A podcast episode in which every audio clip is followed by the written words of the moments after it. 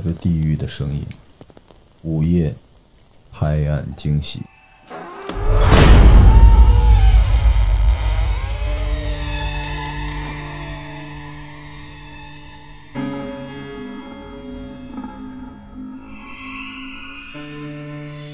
给我讲讲山里的故事。台湾最有名的就叫台语发音就叫摩西娜，什么东西？摩西纳，他就是住在山里摩西面，娜对，他这是对，这是台语这是台湾话，他就是在山里面的，有点像是精灵，但是他不是善良的精灵，很调皮，到处会恶作剧。他最喜欢就是让你在山里面迷路，就有可能死掉死在山里面吗？对的，对。哎，大陆有抓交替吗？什么东西？就是台湾一个这个两岸文化交流是多么的重要？什么抓抓什么就？是台湾有一个很常听到的词叫抓交替，但通常都是用台语发音叫俩高腿。然后呢，它通常是指说，比如说你在水边失足死掉，哦或者你在山上失足死掉，你会被困在那个地方，然后你需要抓人来来代替你。对你然后才能，通常好多好多在海边或者在溪边，他们就是掉到水里，他们都会觉得有个力量在拉他们，人在拉他们的脚，就是对，这是台湾的一个普遍的传说，对。叫抓交替，那怎么对付他呢？不要去。一般就是像现在鬼门开就少接近对，因为边，台湾真的是，真的就是就是七月份就会对。就会呼吁大家少去这些就是容易有意外的地方。对，当你把这个东西让人注意潜水，嗯哼，嗯，然后聊成一个文化传统故事的时候，它的效果可能是更好的。对对对。水鬼嘛，对，对我之前去台湾，有人给我讲过饿死鬼的故事。我去高雄，啊那个人是大陆的一个大叔，嗯。然后有一次去台湾旅行，认识了嗯当地的一个大姐，嗯。大姐大他十五六岁，但两个人聊的就非常开心，然后一见如故啊，所以他就娶了大姐的女儿啊，就就幸福的在那边生活下去啊。对，就开了个烧烤摊嘛，烤螃蟹啊，嗯烤一些什么，嗯嗯嗯嗯然后跟他聊天儿，然后生怕别人不知道我是从大陆过来的，嗯嗯因为万一能遇到点什么同事啊，就是同就是同行的人，嗯然后那人，哎，你是那个北京来的吧？我说是啊。他说哦，那个我也是，我那个我老婆和小孩，我说都在这边。我说哦哦，然后就聊了会儿。后来就是他说你这东西吃完了，我说我帮你收一下，倒垃圾。他说不要不要，他就看。然后我那时候也不懂这叫垃圾分类吧，嗯就是你吃干净的东西是倒在这边，然后吃了不干净的东西，就是还剩下一些嗯肉，他说你要对放到这边。嗯我当时说，我说你，我说你这个当时也不知道叫垃圾分类吧。我说你这个这么处理，是因为这些东西你要去喂小动物什么的。他说你要是不处理，真来小动物。我说你们这儿都有什么小动物啊？然后他老婆就出来了，就打他，嗯不要讲，不要不要不要不要不要！哎呦，我都酥了，你知道吗？台台湾，不要不要不要！然后我在旁边呼呼呼呼，就是当时我还单身啊，给我来这个。后来那个大哥说走走走，抽根烟抽根烟。然后我当时你知道在海边你能碰上这个对吧？嗯开心嘛，就嗯就聊。嗯他跟我说，他说有一次不是他这个摊位，是另外一个摊位在海边。然后也是晚上，然后门口就摆了很多吃的，然后嗯他们家呢就懒得收拾，大家一起来嗯 party 嘛，说你们家烤的好吃，烤完了就是也没有人收拾，说第二天早上再说，就散了。散了之后他就回家了嘛，结果他回家发现他那个手机是落在店里面了，然后他就夜里面大概两点多，他就骑车回来，骑车回来的时候，他就去到那个操作间，没开灯操作间拿了手机就走。结果走的时候，经过他那个厨房，就是半露天那个地方，因为台湾他也不用完全遮上嘛，嗯。就半露天那个，也没什么城管管的、啊嗯。就听见叮铃当啷、叮铃当啷的声音，叮当、叮当、叮当、叮当的声音。嗯，又想小偷，嗯，然后他就非常警惕，随手抄了一把刀，这时候拿着手机，然后也没说话，就一点一点走，然后就听那边声音就突然就停了，因为他可能发出点声音，嗯。然后他继续走，又听那个地方叮当、叮当、叮当，咣当、咣当、咣当的声音，他就绕过去，然后他就发现就有一个影子，然后在他那个处理间操作台那个地方，好像是背着有一个影子，然后在走来走去吗？没有就在那儿吃吃东西，嗯。咔哧咔哧咔哧咔哧，然后他当时就觉得要饭的嘛，嗯。然后就就很生气啊，要赶人，然后他就拿那个手机照，嗯。然后他打开那个手机，他就疯了，因为那个东西巨大，而且就手细长，腿非常的短，嗯。然后是一个巨大的一个东西，就不是一个人类的比例，嗯。它整个中间是一个梨形的东西，嗯。然后细长的四肢。他用那个手机的光亮只照到了那个人的轮廓，他就疯了，因为那明显就不是一个正常人不是一个人的背面，然后那个东西，因为他被照，那个东西嗯停下来就半回头，他就只看到一半，发现就没有脸，哇，然后他赶紧关掉手机，直接就跑了，嗯。直接就跑掉了。然后他也不知道后边有什么，他赶紧就跑出来，刀也扔了，骑着摩托就走了。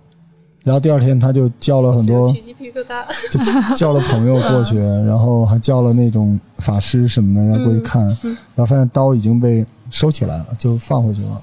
然后地上有很多烂的盘子，但是被大概的堆放了一下。嗯被收拾过了。对，然后就问他说这是饿死鬼投胎的，就他可能是饿死的，而且饿死鬼他要在海里待着，然后他出来，就是所以就是家里为什么现在咱们中国传统里边说不剩饭，对，然后剩的饭一定要倒掉，桌上不能剩这种东西，就会招有形体的。嗯嗯嗯，你知道中国传统文化里边有很多这种东西。你们刚才说那个水鬼叫什么来着？就是在水边往下拉。嗯，日本那个河童也是这样，嗯因为他不能超生，嗯嗯所以就如果你成为他的同伴，他就能。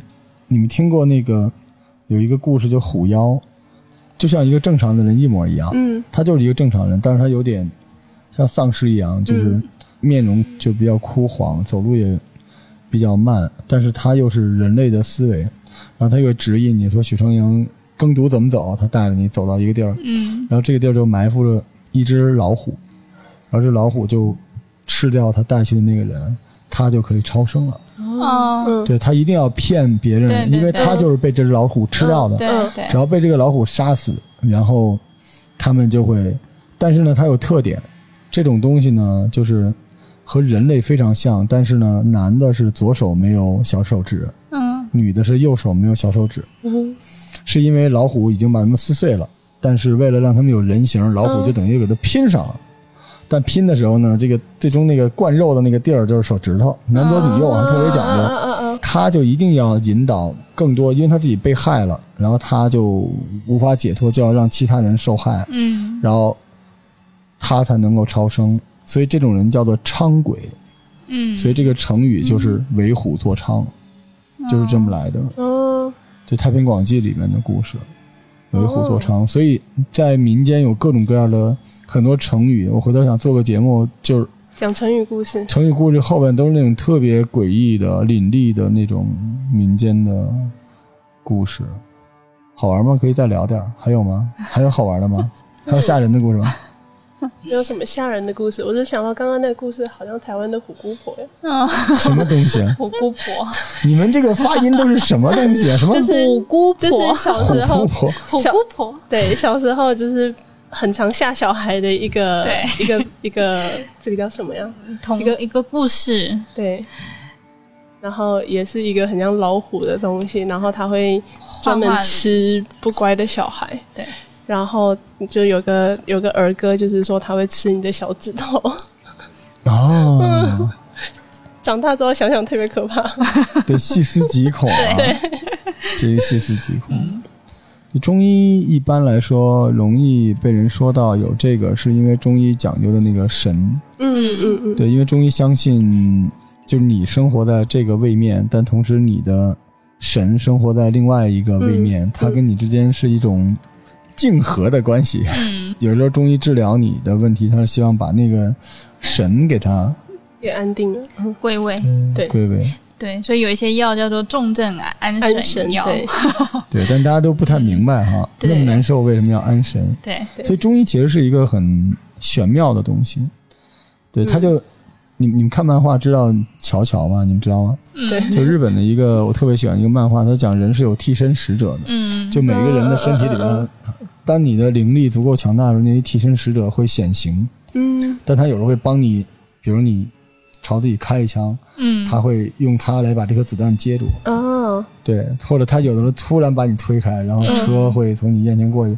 这个在东南亚就是什么小朋友啊，能够帮你做这种事情。但其实中医也是这个逻辑，你还有你的一个神，他就活在不在一个位面的同一个位置上，所以中药有些时候很神奇，它是对付那个的，嗯就是你你现在病了，你很害怕，然后你这个状态就传递到，你就会影响到你的那个元神，嗯嗯然后元神不开心了，状态乱了，然后你的心智就会出各种各样的问题。嗯元神是消耗肾精的嘛？对，就因为本身神分好几个嘛，有广义的、狭义的。那元神的话，它有一半是可能就是来自从先先天父母带来的，对，甚至你的元神跟你父母的元神就更像。你看，我们把这个 DNA 对。对对，其实你认真从就题外话，就是认真把轮回的这种概念没有题外，就我们就是啊好本身就在题内题外话。来探讨这个的话，因为中医有讲一个业障病，就是病有分一种叫业障病的概念。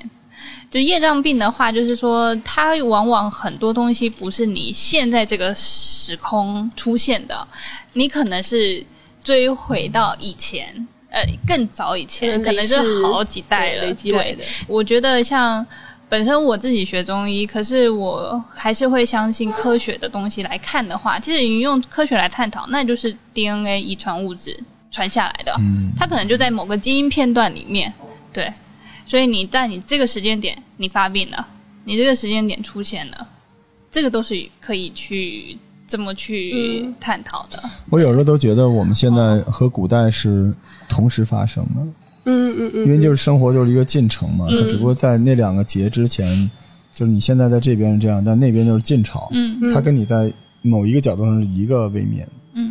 嗯就是如果能升到更高维度的话，对，就是你可以看到。卷起来的。嗯，对。嗯就许成莹，你是这本书的纸的右侧而那边嗯那个，比如叫许成的人是纸的左侧，然后你们是这个纸是卷在一起再铺开，卷在一起再铺开。嗯嗯所以有的时候你现在吃了一副药，神来之笔，就是治愈了那个晋朝的你的多少代祖的一个咳嗽。但现在的问题就是，如果中医一旦标准化了，不光治疗倒是省事儿了，但其实它这一部分就被削弱了。我那时候看我四姥爷给人开药，那药房里面很多药都很奇怪，嗯嗯但讨厌就讨厌在你问不出来它是干什么的。嗯对，但那个肯定是过不了。如果我们现在用互联网医疗的话，是可能是过不了那个审的。啊就这几个药嗯不在药典里面吗不，在，嗯不在，就很奇怪。就是药引子这个东西到底是干什么的呢？嗯嗯嗯对吧？嗯到底是干什么的？那过去有药引子，还有人皮做药引子呢。对啊，那那那这算什么呢？所以其实我觉得大家就有各种各样的需要吧，比如说，呃，野生动物保护协会切走了虎骨啊、犀牛角啊，嗯，对对然后，再来一个什么什么协会切走点这个，再来一个协会切走，不是说不应该切啊，但是中医还没准备好那个替代的东西的时候，这些东西就没了，嗯导致它那个系统就断裂了。东西都失传了，对，断裂了。我姥爷四姥爷给我给别人看病的时候，我都觉得特别享受，嗯。就特别想让他做播客，因为他他就会跟人讲说你这个是因为原来一个什么事情，然后你跟你家里人的关系一定要好，然后其实你就想这个东西胡扯，可是呢，他是让你改善跟你家人的关系就，其实也还好，嗯，就有有各种各样的这种东西，我觉得就跟我之前给他们讲过那个当归的故事，嗯，你知道当归吗？当归是这样的，它不是妇科的一个圣药，嗯，对，嗯。圣药啊。嗯。但是这个妇科这个病是怎么来的呢？就在有一个版本里边讲，嗯。就是他也是因为 长期夫妻之间见不着嘛，嗯对，嗯。然后明朝有一个人，然后他就出去赶考，嗯。把新婚妻子留在家里边，嗯。新婚哦，嗯。就出去赶考，没考上，又不想回来，于是他就做生意，嗯。然后就是跟着一帮大哥在外面吃喝嫖赌什么之类的，然后老婆扔在家里面也不管。嗯，后来他老婆就生病了嘛，对，就当归的病就是夫妻之间出现了一些问题，所以就是叫那男子当归了，对，嗯。就没有什么夫妻生活嘛，嗯。然后加上女性这心理焦躁，她本身我说雌激素这个事情嗯。对于女性来说非常重要，嗯。所以最后就就老有一个邻居就去关心她，嗯后来呢，这个给这个女的看病的这个大夫呢，就发现了可能就就是奸情嘛，嗯然后这个病倒是好了，因为他只要有有生活就好了。但这个大夫的游医就游到了江南，嗯。然后就遇到了这个人。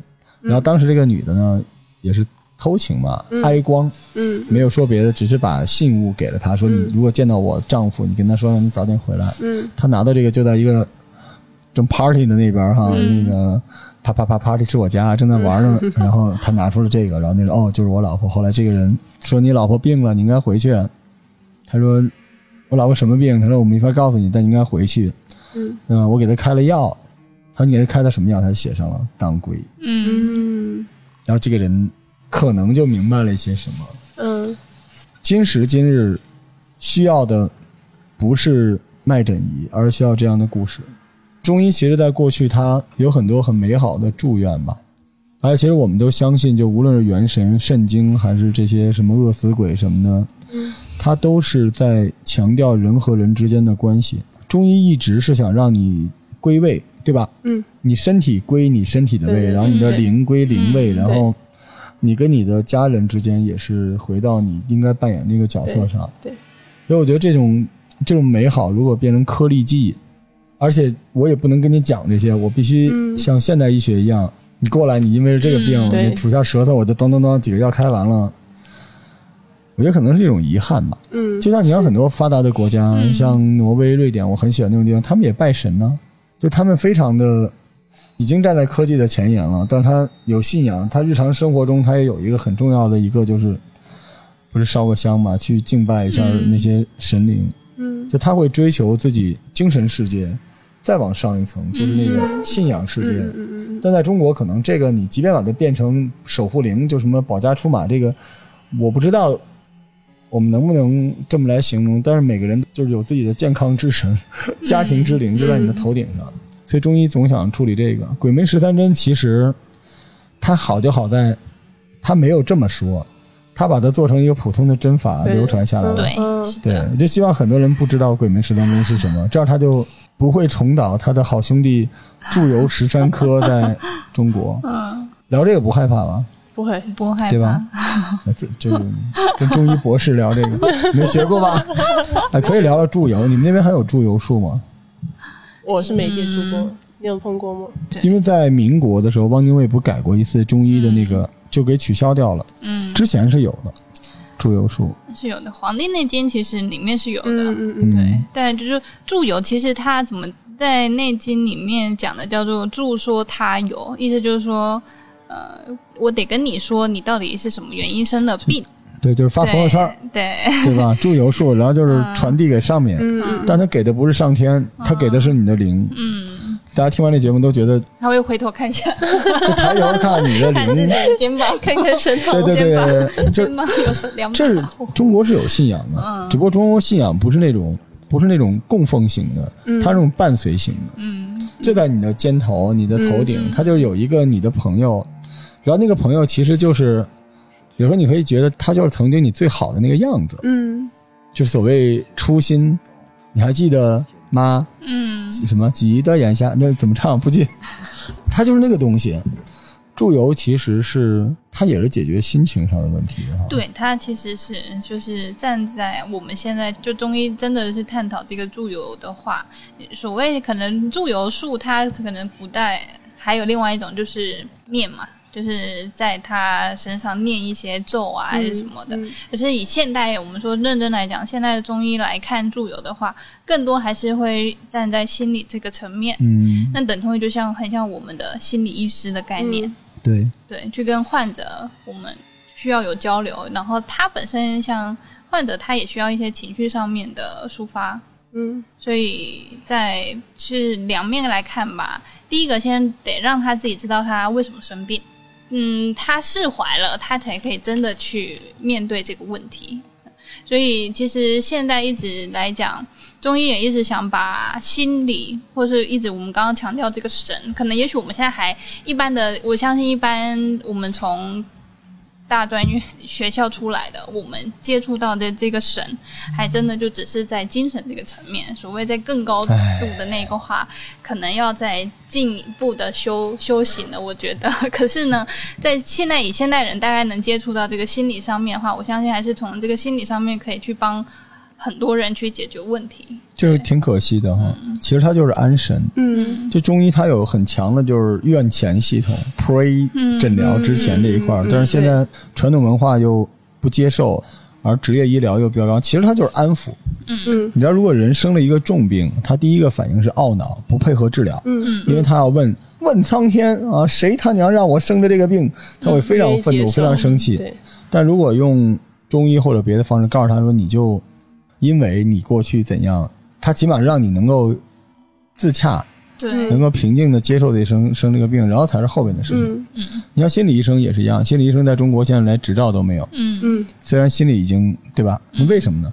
就因为我想国家有国家的考虑嘛。但是你相信你自己心理疾病这件事情是几代人、嗯。多少电影、多少影视剧、嗯。小说，对。让你相信。但这个东西大家心里都没有一个稳定的标准，就相当于中医其实相当于要先做一个心理的治疗，对然后再做一个健康的一个建议，然后再通过外治，再通过内治。其实中医是一个大篷车一样，该有的东西其实都有。嗯只不过他那个心理治疗这个地方，我一直认为是缺乏管控，导致就像比如我们现在聊的这个东西，可能在过去就是中医的课堂上要求大家说你一定要记记下这些故事，嗯嗯，然后让大家能够更 peace 的接受你，后边就比较方便你治疗。但是这个东西被歪曲或者被别有用心人利用了，对，它就变成了封建迷信的东西，嗯对吧？就现在的社会就是因为要求大家都要很理性，然后这些感性的部分啊，就是这些上升到神的部分啊，跟别的另外一个世界沟通的部分，就都被都被封印住了。很多科目正在打开这个东西。你像灵修、嗯，对对对，冥思，对对对。然后冥想很多东西，包括心理治疗，嗯。对，都在打开。对，我觉得祝由术就其实就是祈祷上天能够接受到你的道文，嗯。对吧？嗯。那你为什么接受了你就会好了呢？就他认为说你脑海中有一段因为种种原因产生的你无法消解掉的一段错误的程序，嗯。你把它传递上传了，嗯。就解决了。嗯它其实就是这么一个东西。嗯对，而这个东西很可能就像许成莹说的似的，你知道，我会写一个小说，我写过，嗯但你们搜不到。嗯嗯，就是完美谋杀，嗯，就是用脉象杀人的。因为你这个中医是非常负责任的人，而且是最好的号脉的人。然后我知道你的心境、你的状态，然后我就模拟了一个脉象，结果你就喷血，中了，因为对，因为这个这个 脉毒就是你无法嗯接受这件事情，他跟你所有的认知都不一样，然后你就很容易急火攻心，然后噗一口血。你看这个多高级，对吧？但是但但实际上注油就是这么一个东西，嗯。只不过当时注油呢，它有各种方式，比如说鬼画符啊，嗯。比如说 popping 街舞，这差不多嘛，对吧？battle 这个跳几个鬼步什么的，再比如喝一些，我记得我姥爷那时候给一个小孩看病，那个小孩是就是喝了很脏的水，嗯，然后肚子就很胀，嗯然后后来我姥爷就说：“那我这个很疼，行不行？”人家说可以，只要能治好他，因为吃泻药泻不出来。嗯后来我姥爷就拿那个大米在一个纸上写，自己带着一纸啊，说这你得买啊。嗯我姥爷那那时候那电商带货的思路就，你买我这纸，行，买完了，然后这个小孩儿那个常吃的米，用那个米汤子嗯。在上面写拉丁语吧，反正嗯。写一大堆东西。嗯。最后呢，让那小孩儿给了他一杯水，你先喝这个，喝完之后烧，把这个纸烧完，然后化成灰，然后拿一个芋头似的一个东西，嗯。嗯。就是但是啊捣碎、嗯。碾碎，然后像一个布丁似的东西，把那个烧的纸那灰烧进去，嗯。然后把这玩意儿插小孩屁股里去，嗯。对，嗯然后小孩子当天晚上就好了。嗯那时候我已经岁数很大了，我问他，我说老爷，你跟我说实话，是不是你嗯那个擦屁股那插的是开塞露啊？嗯那老爷说净胡说，嗯，根本不是。我说那就是猪油术。他说那倒也不是，是我一开始给他喝了点泻药。但我说那你后边那个干啥？他说万一喝完这个出不来，后边又给他通一通通了那个一下嗯嗯我说你这不是蒙人吗？他说，但是我不画那个符，他们家不相信啊。嗯他们家相信了，就会更好啊。嗯我当时哇，这太有道理了，简直 简直了，简直了。但是呃，对不起啊，老爷，我我答应过他不说这个。但是他，我四姥爷真的是一个，他是河北的医生，嗯嗯然后他的家里祖上是当时民国的时候，为了那次中国出过一次大瘟疫，啊、清朝清末民初，嗯然后他家里所有的医生都死掉了，嗯。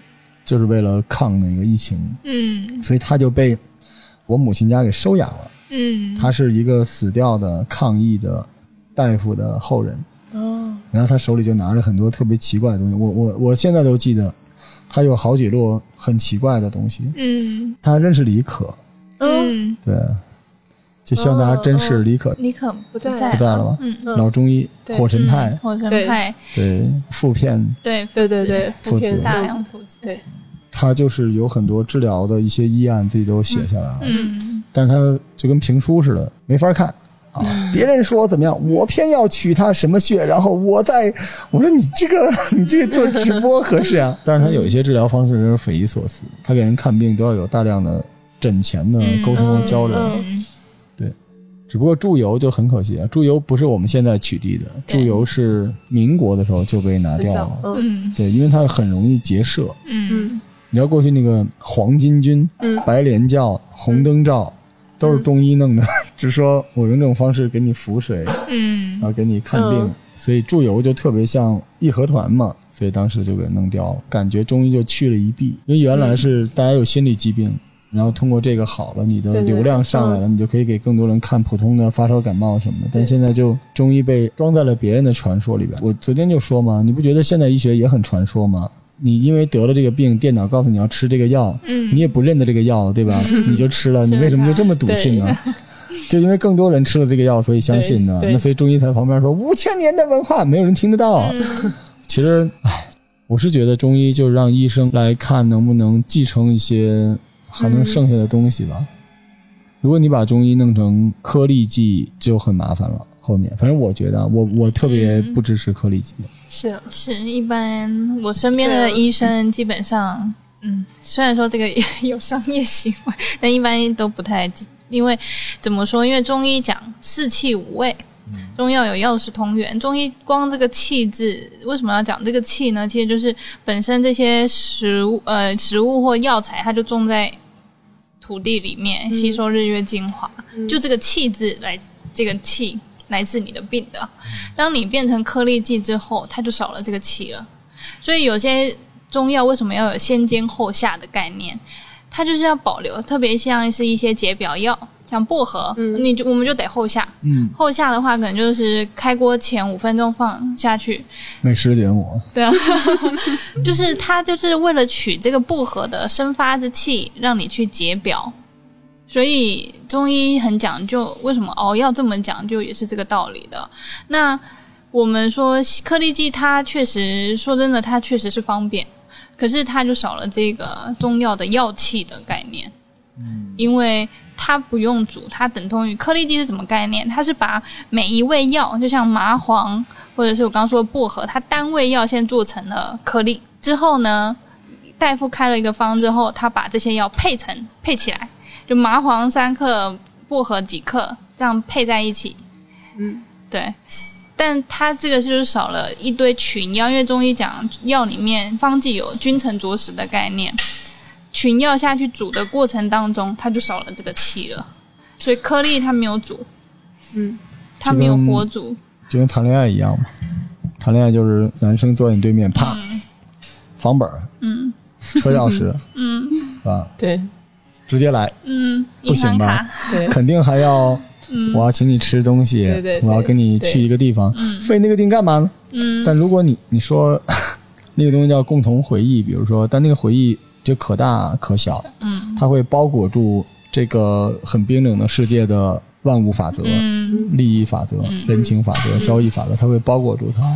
那那些东西如果在人和人之间的关系里面是做功的，那么中药它里面会不会也有一些，就看起来没什么效果，但它其实也是对。有功的东西，嗯。对吧？过去熬药是让人看的，对。就家里经常后厨嗯药和吃的东西在一起，要养这个药，嗯用食品的食气去养这个药。嗯。那你在经济条件不富裕的时候，你当然就直接来个鸡腿儿就完事儿了。嗯。那当你越来越好的时候，你跟中药或者其实中药也不能叫药吧，就这种补品，嗯嗯你反而越来越不讲究了。对，你用一种 以保质防潮为核心去做，嗯。我觉得有欠考虑吧。嗯我觉得时代发展，人会拿越来越多的精力和资源去对付健康的事情，它是不是？对吧？我小的时候一直以为中药的发展是这样的。那时候我一个朋友跟我说，这个鸡特别好吃，因为它是吃虫草长大的。嗯嗯我说那你能够吃那虫草行吗？吃 为什么吃虫草长大的鸡就？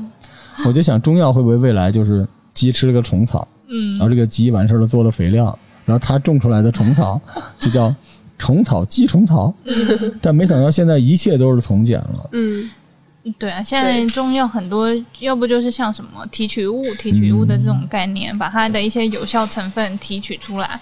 嗯嗯、也不能说这个对跟错，嗯、可是站在其实中医的本质上面来看的话，还是缺少了那个传统所谓这一些四性五味啊对，因这些概念一。个植物肯定还有很多成分是没有被发现的。嗯所以中医黑粉儿也会上来怼我们啊，但我们这是一些灵异故事，对吧？我们躲在我们的鬼门十三针的这个世界里边，跟大家简单聊聊啊。其实未来，未来我们这团队是要开中医诊所的嘛，对吧？嗯，最好是诊所名字叫鬼门十三针，这么酷，可以吗？但那个鬼可以换一个鬼字，嗯轨道的轨，嗯，但是底下啊，你知道吗？这就是那个，那个哦，可能就火了。其实我们可以保留有那个十三针的精神。对，十三针精神是什么东西？许成阳他是一个台湾的李博士，你见过他写东西吗？每次都是红头文件。我什么叫十三十三针精神？你很很危险，嗯，好吧。我们后边这节目录的，我们后面啊还会发掘更多有趣的跟人神有关的故事。其实中医有很多好玩的故事，我现在没有整理出来。嗯就在古代的两百多部嗯灵异的民俗的小说里边，那里面所有的医都是中医，有各种各样的东西，神奇的中药。嗯然后你看《山海经》就是一个嗯，找中药的一个经，对，然后它里边所有的祭拜，但那个有点像蒙医藏医，就是大量矿物、玉石入药。嗯嗯嗯，这个我们以后再慢慢给大家讲吧，好吧？那我们下次再聊，嗯拜拜。拜拜拜拜。